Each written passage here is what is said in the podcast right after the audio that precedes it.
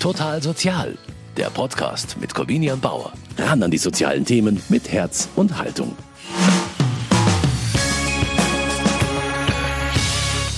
Ja, herzlich willkommen hier bei Total Sozial. Heute mit einem ganz besonderen Gast, nämlich mit Andrea Thiele. Sie ist kommissarische Leitung des Caritas-Ressorts im Erzbischöflichen Ordinariat. Herzlich willkommen. Grüß Gott. Wer jetzt hört, Leitung des Caritas-Ressorts, der denkt natürlich sofort an die Caritas, an den Verband, aber Sie sind nicht Leiterin des Caritas-Verbandes. Ich bin Leiterin, äh, kommissarische Leiterin des Ressorts Caritas und Beratung. Also es ist nicht nur die Caritas, sondern es ist auch mit die Beratung mit dabei. Natürlich haben wir mit, habe ich mit der Caritas zu tun. Ich bin Aufsichtsratsvorsitzende des Caritas-Verbandes, weil der Caritas-Verband ist ja ein katholischer angebundener Verband an die Erzdiözese und auch dort braucht es Aufsicht. Also der Aufsichtsrat ist das Kontrollsystem, aber entwickelt auch den Caritas-Verband strategisch mit den Aufsichtsräten und den Vorständen zusammen nach vorne. Das ist ein kleiner Bereich, aber das Caritas-Ressort umfasst viel mehr. Sie sind, Sie haben 140 Mitarbeiter, habe ich gesehen, und mehr als 20.000 Angestellte, die da letztendlich in den einzelnen Verbänden und Einrichtungen darunter fallen. Also Sie haben einen ziemlich großen Aufgabenbereich und Sie sind quasi Mitbegründerin dieser Sendung Total Sozial. Die haben Sie mit aus der Taufe gehoben. Was war denn da die Idee dabei? Das war ganz am Anfang, als ich war ja Abteilungsleitung soziale Träger und Verbände im Erzbischöflichen Ordinariat vor drei Jahren. Und ähm, ich habe damals gesehen, ähm, es wird so viel Gutes gemacht. Die Verbände machen so viele tolle Sachen, haben so viele schöne Angebote und es wird zu wenig darüber berichtet. Und das war für mich so ein, ähm, dass ich gesagt, da muss was passieren. Und da habe ich alle Verbände eingeladen, alle Geschäftsführungen, alle Vorstände, alle Presseleute und habe gesagt, können wir da was zusammen entwickeln? Und da entstand die Idee von Total Sozial. Und heute stellen wir dann quasi Sie vor und sprechen über die vielen Projekte, die in Ihrem Ressort umgesetzt und begleitet werden. Ich freue mich sehr darüber, dass Sie hier sind, Frau Thiele, und ich bin auch schon ganz gespannt, was Sie persönlich über Ihre Erfahrungen aus Ihrem ersten halben Jahr erzählen.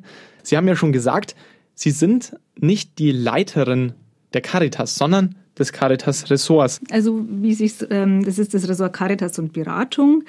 Es setzt sich eben aus einer Hauptabteilung Caritas und Soziales zusammen. Das äh, nennt sich auch Abteilung Soziale Verbände und Träger, eine Abteilung Diakonische Aufgaben und das Projekt Flucht, Asyl und Migration. Das gehört sozusagen zur Hauptabteilung Caritas und Soziales.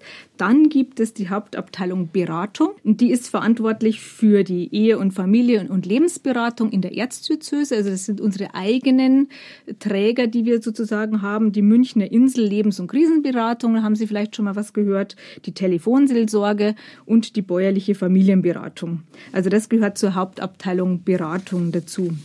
Mein Aufgabenschwerpunkt ist, also ich bin eben Ressortleiterin, wurde vom Kardinal als Diözesanbeauftragter der Erzdiözese München und Freising für die karitativen Verbände und Träger ernannt.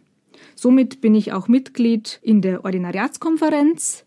Ich bin eben Aufsichtsratsvorsitzende des Caritas-Verbandes und in weiteren vielen Aufsichtsgremien von sozialen Verbänden. Sie haben es schon angesprochen, der Erzbischof ist quasi Ihr Chef, oder? der Chef, besser gesagt, die Chefin ist die Amtschefin und der Generalvikar. Also erst der Generalvikar und dann die Amtschefin. Das sind meine direkten Ansprechpartner sozusagen, weil ich ja eingebunden bin ins erzbischöfliche Ordinariat und das Ressort 6, das ist eben dort Caritas und Beratung im Ordinariat. Aber jetzt mal für einen Laien ausgedrückt, was ist denn eigentlich, was sind denn die Ressorts und was ist die Ordinariatskonferenz und welche Rolle spielen Sie jetzt da als Vertreterin des Caritas-Ressorts? Genau, also erstmal bin ich sehr kommissarisch auf zwei Jahre. Das ist für mich jetzt auch nochmal wichtig, das zu erwähnen. Dann ist es so, die Ordinariatskonferenz ist das Beratungsgremium des Generalvikars und der Amtschefin sozusagen. Das, dort werden Dinge beraten, es werden Entscheidungen getroffen von den verschiedenen Ressorts. Also es gibt sieben Ressorts in der Erzdiözese und eins ist auch sozusagen das Ressort Caritas und Beratung. Also es ist ein bisschen, wenn ich das mal übersetzen darf, ist es so ein bisschen vergleichbar wie ähm, das Kabinett des äh, Generalvikars. Und der Amtschefin natürlich. Also das darf man jetzt nicht vergessen. Wir haben eine neue Führungsstruktur und ähm, von daher ist es ist ganz klar, die, äh, wir sind der Amtschefin zugeordnet und dem Generalvikar. Aber im, im Endeffekt werden dort äh, die Entscheidungen getroffen über, über äh, Bauten, über auch der Haushaltsplan wird vorentschieden, äh, sozusagen. Jetzt sind wir alle dabei, gerade den Haushalt zu machen. Und natürlich gibt es nochmal übergeordnete Gremien. Dann gibt es den diözesanen Steuerausschuss und da gibt es noch andere Gremien. Aber erstmal wird, werden die Dinge in der Ordinariatskonferenz äh, diskutiert und beschlossen. Sie haben es ja schon angesprochen, das sind sehr umfangreiche Aufgaben. Sie sind, und das sind eine Menge Verbände, die sich ja dann wieder auch untergliedern in einzelne Einrichtungen. Wie viele Menschen nutzen denn die Angebote, die letztendlich über ihr Ressort laufen? Also die Angebote, es ist ja so, die Träger vor Ort agieren jetzt erstmal autonom. Sie sind, es gibt den Caritasverband und elf Fachverbände, die sozusagen der erzbischöflichen Aufsicht unterstehen, die zu uns direkt gehören und die haben ein vielfältiges Angebot. Also die Träger an sich haben, das muss man nochmal dazu sagen, 30.000 Mitarbeiter und 15.000 Ehrenamtliche. Also das ist, ist, der eine, ist der eine Bereich. Und der andere Bereich, unser eigener Bereich, zum Beispiel die Telefonseelsorge, die haben 33.585 Ratsuchende im Jahr. Oder die Münchner Insel hat im Jahr, natürlich jetzt ohne Corona, weil da wurde jetzt der Besuch äh, eingeschränkt nur möglich, die haben 7168 Besucher im letzten Jahr gehabt.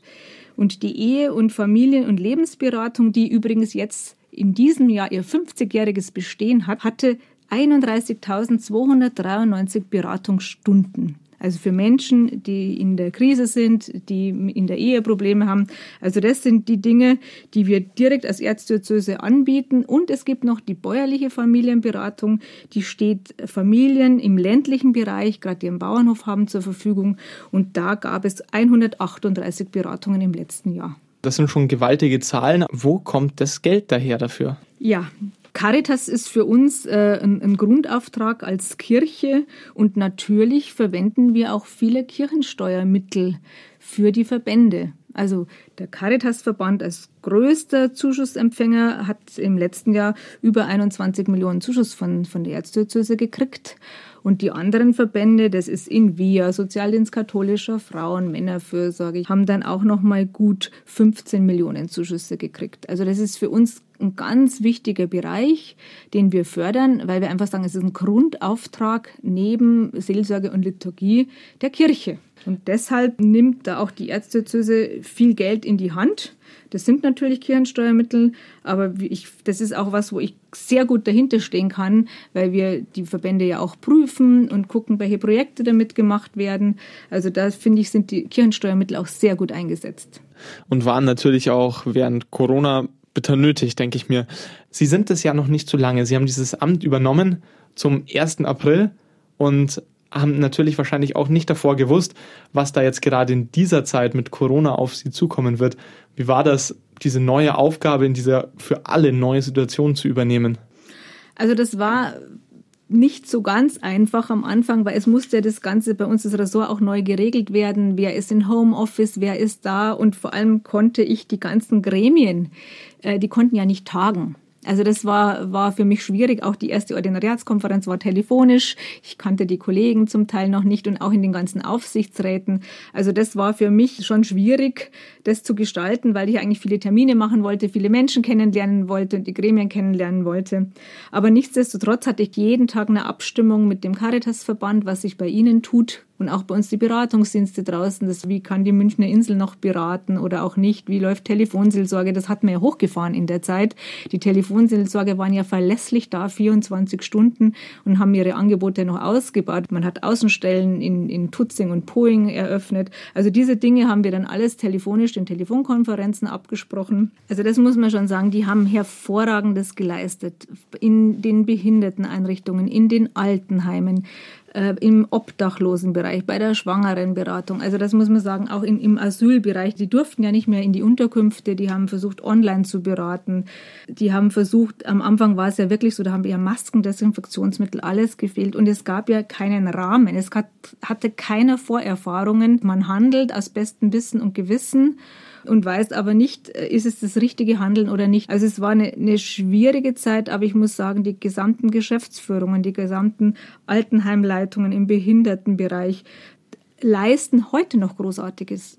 Corona ist nicht vorbei und auch die Mitarbeiter. Ich meine, viele konnten ins Homeoffice gehen, aber gerade in den systemrelevanten Berufen kann keiner ins Homeoffice gehen. Die Menschen werden am Menschen gebraucht. Und das war natürlich, da muss man auch sagen, da gibt es auch unterschiedliche Menschen. Der eine äh, hat selber eine Vorerkrankung vielleicht und überlegt oder es entstehen Ängste. Also da die Teams zusammenzuhalten und ich habe es von allen gespiegelt gekriegt, das hat zum Teil den sozialen Bereich und auch die Verbände nochmal sehr gestärkt, auch untereinander, weil man sich gegenseitig unterstützt, ausgeholfen hat. Die Verbände untereinander haben sich Mitarbeiter geschickt, wenn, wenn eine Behindertenwerkstätte äh, sozusagen unter Quarantäne war, dann hat der Caritasverband ausgeholfen. Also also da war noch mal ein Zusammenrücken der Verbände zu spüren, aber es ist und bleibt noch eine Herausforderung. Auf der anderen Seite mussten die Einrichtungen und äh, Verbände natürlich da auch federn lassen. Wenn ich mir jetzt überlege, es gibt Behinderteneinrichtungen, die finanzieren sich ähm, über ihre Werkstätten, die mussten zumachen. Ähm, es sind mit Masken und Desinfektionsmittel gewaltige Kosten hinzugekommen. Teilweise ist auch Personal weggefallen, weil sie zu Risikogruppen gehört haben. Also die Verbände sind aber auch ganz schön gebeutelt, oder? Ja, also die, die, wirtschaftliche Seite, die kann man jetzt auch noch nicht so ganz auch abschätzen. Das wird sich äh, auch bis 2021 äh, ziehen.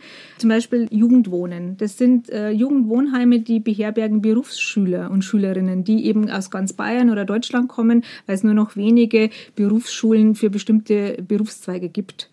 Da weiß man, momentan versuchen die wieder ganz normal voll sozusagen zu belegen.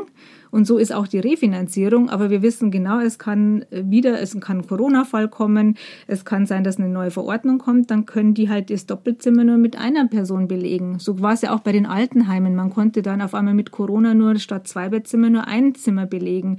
Und da sind ganz viele Ausfälle von den Refinanzierungen. Da es ja bei uns der Landescaritasverband, ja jetzt hier äh, federführend auch verhandelt mit den anderen Wohlfahrtsverbänden, dass man einfach guckt, dass diese sozialen Träger, die jetzt eigentlich da waren und wirklich systemrelevant sind, auch die Finanzierung dafür kriegen. Und das ist, finde ich, auch eine Staatsaufgabe und eine Herausforderung, weil äh, zum Beispiel jetzt das äh, Jugendwohnen brauchen wir, sonst können viele Jugendliche nicht ausgebildet werden. Und da ist bis heute noch nicht geklärt, äh, sind für ein so ein Jugendwohnheim sind das gleich ein paar hunderttausend Euro, die dann verloren gehen, wer refinanziert es. Manche Bereiche wurden jetzt schon geklärt, da hat auch die Staatsregierung sich sehr weit bewegt, muss man jetzt auch sagen, aber nichtsdestotrotz werden Lücken übrig bleiben mit Masken, Desinfektionsmittel, Dienstausfällen, Krankheitsfällen, Fällen. Also es ist, da ist man noch nicht über den Berg. Und ich sehe das auch schon nochmal als, als Aufgabe, dass die sozialen Träger hier staatlicherseits finanziert werden. Wie lange halten das die Verbände im Erzbistum durch? Es hat sich ja jetzt schon sehr viel bewegt. Das muss man jetzt sagen. An, an Refinanzierung es sind jetzt einzelne Bereiche, die noch nachverhandelt werden müssen. Es gab auch äh, in manchen Bereichen auch ein Spendenaufkommen. Aber natürlich ähm, wissen wir jetzt nicht, wie, wie entwickelt sich Corona weiter. Also wir haben ja auch bestimmte Bereiche äh, im, im, Bildungsbereich. Äh, Caritasverband hat ein großes Fortbildungsinstitut, äh, wo man sagt, wie, wie ist das? Kann man jetzt wieder zusammenkommen oder nicht? Also da gibt es auch keine Refinanzierung in dem Sinn, weil die leben von ihren Fortbildungen, die sie anbieten und die werden gebucht. Also es gibt viele Bereiche, wo man noch gucken muss, wie entwickelt sich das. Man muss vielleicht manche Sachen nochmal sich überlegen, wie schaut das zukünftig aus. Aber ich sehe jetzt nicht so schwarz, die Verbände werden gebraucht. Also da denke ich mal, ist dann auch ein Einsehen, die müssen erhalten werden und die machen einen wichtigen Dienst. Was heißt das es hat sich schon einiges bewegt, was äh, die Unterstützung der Verbände angegangen ist. Was heißt das? Ja, also gerade diese ähm, SODEC gibt es, also es, es gibt einige Finanzierungen staatlicherseits, die zugesagt wurden. Der Bezirk. Zum Beispiel? Äh, der Bezirk Oberbayern ähm, sagt zum Beispiel äh, im Behindertenbereich, da wurde bezahlt oder Schulwegbegleiter äh, wurden zwar in Kurzarbeit geschickt, aber können jetzt wieder anfangen. Also das sind, das ist so äh, vielfältig und komplex, weil in, im Behindertenbereich verhandelt man anders wie in der Altenhilfe, in der Jugendhilfe verhandelt man anders äh, wie im Beratungsbereich. Also da sind äh, die verschiedenen Institutionen, die verschiedenen Finanzierungen gefragt und das ist, ich habe, ich glaube, ähm, ähm, der Landescaritasverband hat verhandelt, ich weiß es nicht, jeden Tag mit den Ministerien, mit dem Bezirk. Ich glaube, ich habe da insgesamt über 180 Dokumente. Also äh, nur, dass man sich vorstellt, äh, und es kommen immer wieder Dinge, die man dann wieder im Praktischen merkt, oh, so ist das nicht umsetzbar und da muss wieder nachgebessert werden. Frau Thiel, jetzt haben wir hier in der Sendung schon ganz viel über Ihre Arbeit gesprochen, aber eigentlich noch kaum über Sie. Wollten Sie eigentlich schon immer Caritas-Ressortchefin werden? Nein, mit Sicherheit nicht. Ich komme von der katholischen Landjugend und ich hatte damals Religionspädagogik studiert und ich hätte nie gedacht, dass ich irgendwann mal hier äh, kommissarische Ressortleiterin werde. Das ist ganz klar. Ich war vor 25 Jahren in der Landjugend, war dann auch im pastoralen Forum damals, wo wir einfach uns kirchenkritisch auch eingebracht haben und ähm, so einen Weg kann man nicht planen. Sie haben ja vorhin auch schon drüber gesprochen. Sie sitzen in der Ordinariatskonferenz, Sie sind Chefin eines Ressorts, derer gibt es nicht besonders viele. Und Sie sind Chefin, also das heißt, Sie sind als Frau die Chefin geworden. Ihre Vorgängerin, die Frau Dr. Hümmeler, war die erste Frau, die dieses Ressort geleitet hat. Es herrscht ja auch vielerorts ein bisschen dieses Kirchenbild vor. Als Frau hat man in der Kirche nichts zu sagen. Das ist ja auch ein großer Kritikpunkt an der katholischen Kirche. Sehen Sie sich da ein bisschen als Gegenbeispiel oder haben Sie vielleicht aber auch Erfahrung gemacht, dass das teilweise auch stimmt? Stimmt? Also so würde ich das jetzt gerade nicht sehen. Also ich erlebe das sehr ähm, kooperativ und auch sehr wertschätzend untereinander. Also ich sehe es ja einfach, die Sachkompetenz zählt. Ich glaube nicht Mann oder Frau. Aber natürlich ist es wichtig, dass ähm, Frauen in, in der Kirche, in der katholischen Kirche Leitungspositionen übernehmen. Und ich finde es auch wichtig, dass man Frauen fördert, ähm, um nach vorne zu kommen. Aber letztendlich ist es eine normale Personalentwicklung, wie in anderen Unternehmen auch, dass man sich weiterentwickelt und dass Frauen und Männer. Und ich glaube, es ist immer Mehrwert, wenn sozusagen beide Geschlechter vertreten sind. Haben Sie mal die Erfahrung gemacht, dass Ihnen vielleicht aufgrund auch, weil Sie eine Frau sind, auch Steine in den Weg gelegt wurden? Also bisher, muss ich jetzt sagen, in meinem bisherigen Berufsleben eigentlich nicht. Ich äh, habe ja auch zwei Kinder, wurde von meinem Mann unheimlich unterstützt auch. Äh, meine Kinder waren eigentlich von klein auf gewohnt, dass ich berufstätig bin. Und ich hatte auch ganz tolle Unterstützungsangebote. Ich muss jetzt sagen, eine kirchliche Ganztagsschule, äh, einen kirchlichen Kindergarten ähm, und zum Teil auch Teilzeitanstellungen, äh, die es mir ermöglicht haben, äh, mich weiterzuentwickeln. Und von daher habe ich es jetzt persönlich nicht erlebt, dass ich Nachteile hätte, weil ich eine Frau bin. Dass Sie aber als ähm, Frau mit Familie und zwei Kindern ein Ressort leiten, ist im Erzbistum München und Freising aber trotzdem ungewöhnlich. Würden Sie sagen, das ist für Sie aber auch ein, hat auch für Sie einen Vorteil? Das ist eine Sache des Managements. Also das äh, geht nicht anders. Und eben, wie ich sage, wenn ich eine Ganztagsschule nicht gehabt hätte, wär, hätte ich mich auch nicht so weiterentwickeln können. Aber es ist schon ein Jonglieren äh, mit verschiedenen Bällen, ähm, Beruf und Familie untereinander zu bringen. Mein Sohn hat jetzt Abitur gemacht in Corona-Zeiten. Meine Tochter war jetzt natürlich auch im Homeschooling, wo ich auch sagen muss, ähm, die hat sich auch gut organisiert. Ähm, aber da muss man schon gucken, dass man alles unter einen Hut bringt. Und dann hatten wir auch auch das Thema, wie halt viele andere Familien auch. Mein Mann war dann auch im Homeoffice und äh, die beiden Kinder waren zu Hause und wir haben uns dann äh, gesagt, wer kriegt jetzt das Telefon gerade, die Festnetzleitung, weil unser eben äh, unser Handy mit dem Internet, das ist nicht das Beste dort. Äh, und wo ich dann auch gemerkt habe, nee, so kann ich nicht arbeiten und ich bin dann vorwiegend wirklich, also mein Mann war dann zu Hause und ich bin ins Büro gegangen wenn wir jetzt nochmal drüber sprechen, also Sie auch als Familienmensch, als Mutter von zwei Kindern, würden Sie sagen, da ziehen Sie auch Kraft davon für Ihre Aufgabe gerade in einem karitativen Bereich?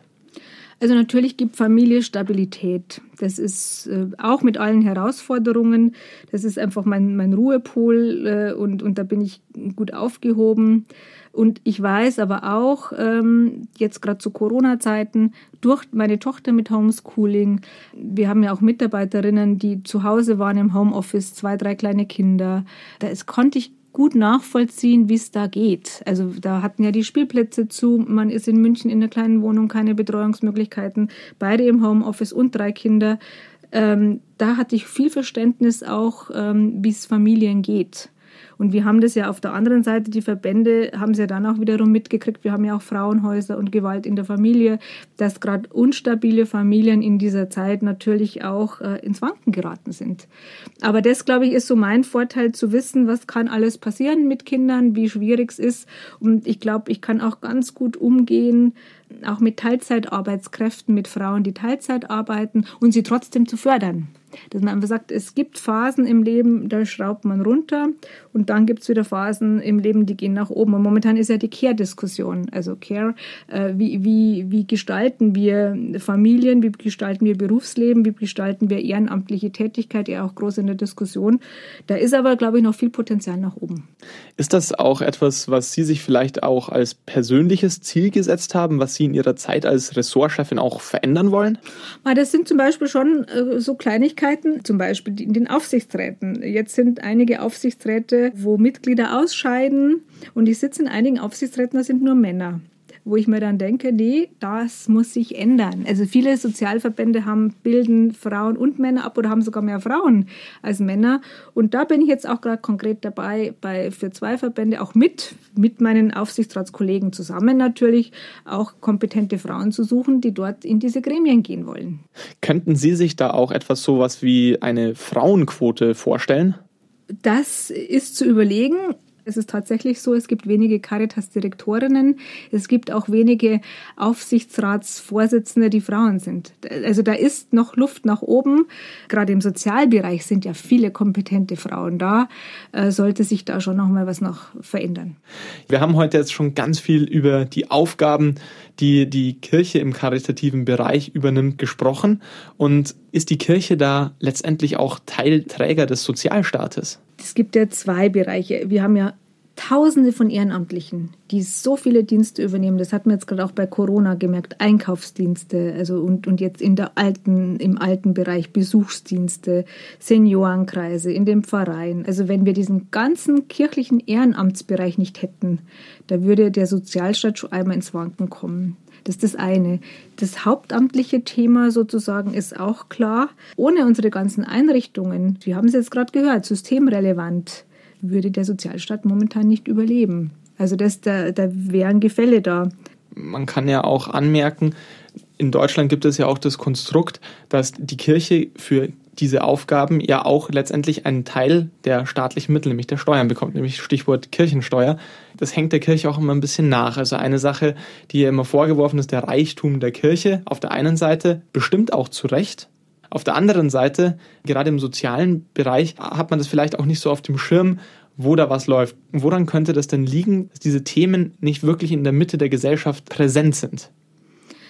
Das kann ich Ihnen so nicht beantworten, aber was mir schon auffällt, und deshalb ähm, wollte ich ja damals auch total sozial gründen, wir geben ja viel, viel Geld aus, auch für Bereiche, die nicht refinanziert sind. Ich fange jetzt mal an, zum Beispiel bei der straffälligen Hilfe.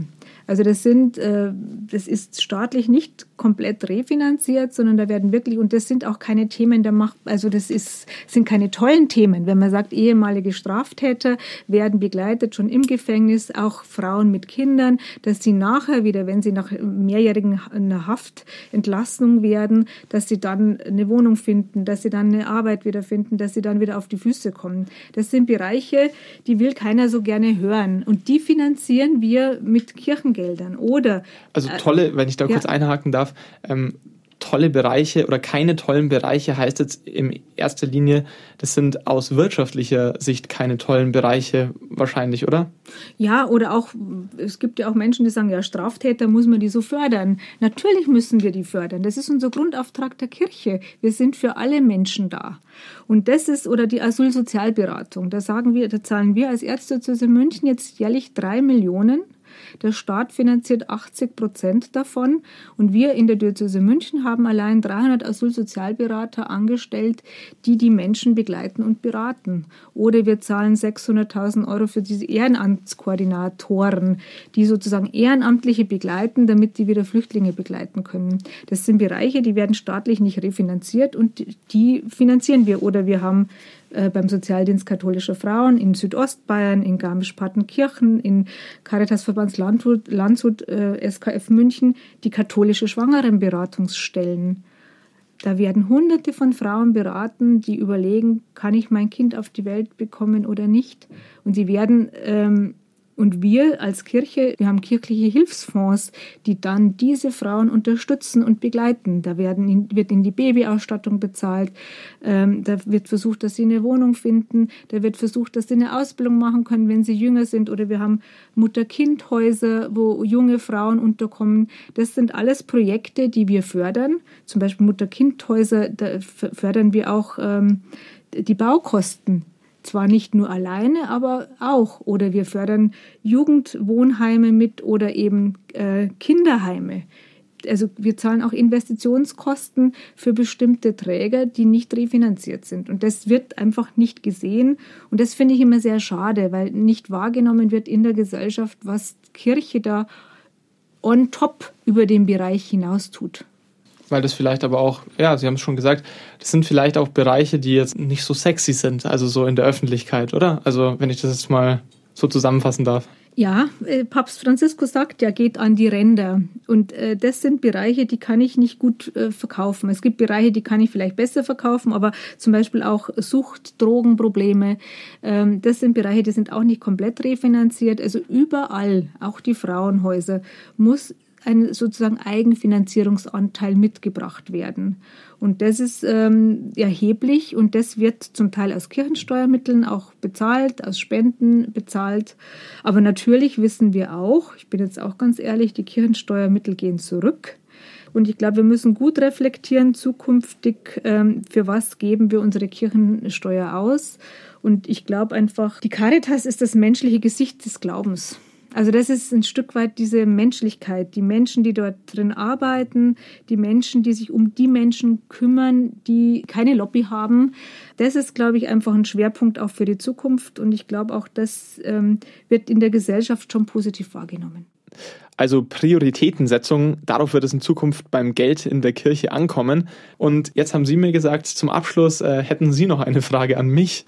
Ja, Herr Bauer, Sie wissen ja, ich habe damals total sozial mitkonzipiert und das war meine Idee. Und äh, Sie sind jetzt seit einem Jahr Redakteur. Als junger Mensch, was hat Sie dazu bewogen, hier zu total sozial zu gehen? Ja, also für mich war es unfassbar spannend, die Gelegenheit zu haben, dahinter die Kulissen zu schauen, auch einfach hineinzuschauen in Projekte, die vielleicht klein sind, wo vielleicht fünf Mitarbeiter und 20 Betroffene oder 20 Betreute dabei sind. Also Projekte, die letztendlich nicht groß sind, aber da trotzdem hinter die Kulissen schauen zu können und da spannende Geschichten zu finden, das muss ich schon sagen, das ist was, was ich an total sozial sehr gern mag. Und natürlich geht man auch ja. mit einem gewissen anderen Blick auch durch, mhm. durch München und mhm. auch durch die Erzdiözese, weil man halt dann so merkt, okay, ah ja, mh, in dem Haus ist ja die und die Organisation und da und da ist ja der, ist ja der Begleitdienst ähm, vom katholischen Männerfürsorgeverein oder die Möwe Jonathan. Ja, zum Abschluss jetzt noch eine Frage von mir. Sie sind jetzt knapp ein halbes Jahr die kommissarische Leiterin des Ressorts für Caritas und Beratung im erzbischöflichen Ordinariat. Wir haben auch darüber gesprochen, das war natürlich kein leichter Start während Corona. Wie schaut jetzt aber die Bilanz für Sie jetzt nach dem ersten knapp halben Jahr aus? Ich bereue es nicht, dass ich die Stelle übernommen habe. Ich finde, es ist unheimlich spannend mitzusteuern. Wie, wie geht es nach vorne mit den Verbänden? Auch die Projekte. Jetzt sind gerade stehen die Haushaltsverhandlungen an. Welche Projekte möchten wir fördern? Wir evaluieren ja auch Projekte. Also äh, ich habe ganz tolle Mitarbeiter und Mitarbeiterinnen, also wo wir im Team zusammenarbeiten. Also das ist was, wo ich sage, äh, es ist sehr vielfältig ich habe ganz viele neue Menschen kennengelernt. Natürlich ähm, gibt es immer wieder noch Dinge, wo ich mich einarbeiten muss. Das ist auch, auch ganz klar. Aber ähm, auch in der Zusammenarbeit im, im Ordinariat. Also ich muss sagen, ähm, ich hätte mir zwar einen Einstieg ohne Corona gewünscht, aber jetzt ist es nochmal so und ich denke, es gibt so einen Satz, den habe ich mal gelesen, der begleitet mich eigentlich immer wieder. Probleme sind Chancen in Arbeitskleidung. Und ich finde einfach, da muss man die Arbeitskleidung anziehen, uns anpacken und dann wird schon. Ein schönes Schlusswort. Frau Thiele, vielen Dank, dass Sie hier waren bei Total Sozial. Sehr gerne. Mir hat es auch viel Spaß gemacht. Und damit sind wir auch wieder am Ende der heutigen Sendung von Total Sozial. Ich sage herzlichen Dank fürs Zuhören und freue mich, wenn Sie auch beim nächsten Mal wieder zu Total Sozial einschalten. Am Mikrofon verabschiedet sich Corbinian Bauer. Total Sozial, ein Podcast vom katholischen Medienhaus St. Michaelsbund, produziert vom Münchner Kirchenradio.